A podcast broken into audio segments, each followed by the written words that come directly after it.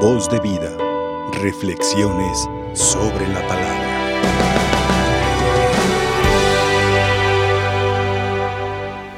Hermanos, esta página del Evangelio de Lucas nos ha mostrado sin lugar a dudas el inmenso poder que Dios tiene sobre el sufrimiento, sobre el dolor o sobre el mal. Pero creo yo que ante todo nosotros hemos contemplado en esta página del Evangelio el grande amor, la grande misericordia, la compasión que Dios tiene cuando ve a sus hijos que sufren, que lloran, que tienen alguna necesidad. En esta página pues hemos contemplado a un Dios que se conmueve, a un Dios que no se queda de brazos cruzados, a un Dios que obra grandes prodigios en bien de cada uno de nosotros, sobre todo cuando sufrimos, sobre todo cuando lloramos, cuando tenemos alguna necesidad.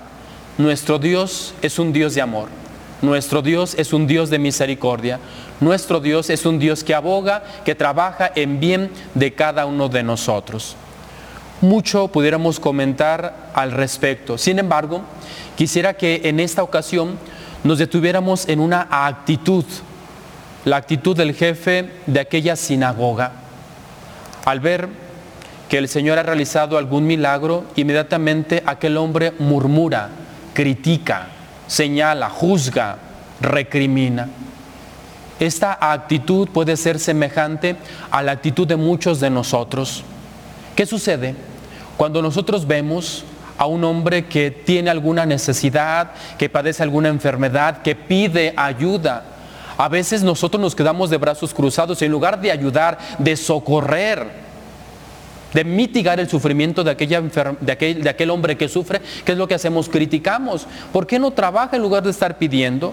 ¿Por qué no se pone a hacer esto o aquello?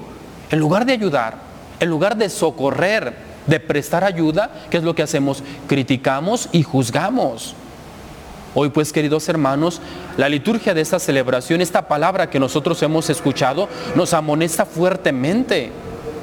Porque realmente los que estamos enfermos, los que realmente necesitamos del Señor no son ellos, sino que a veces somos nosotros, que ante los sufrimientos, las necesidades, los padecimientos de los demás, en lugar de hacer algo, criticamos, juzgamos y señalamos, como lo ha hecho aquel hombre. Hoy pues, hermanos, delante del Señor hemos de reconocer aquellas ocasiones que en lugar de ayudar, juzgamos, que en lugar de, socorrer, criticamos o señalamos. Por eso delante del Señor reconocemos que nuestro corazón está enfermo, porque en lugar de amar, en lugar de ayudar, simplemente juzgamos y criticamos. Por eso hoy, aquí delante del Señor le decimos, Señor, también tócame a mí, porque necesito sanar este corazón. También imponme las manos a mí, para que, para que pueda amar, para que pueda obtener misericordia como tú has tenido misericordia para con nosotros. Que la Virgen María interceda por todos, que así sea.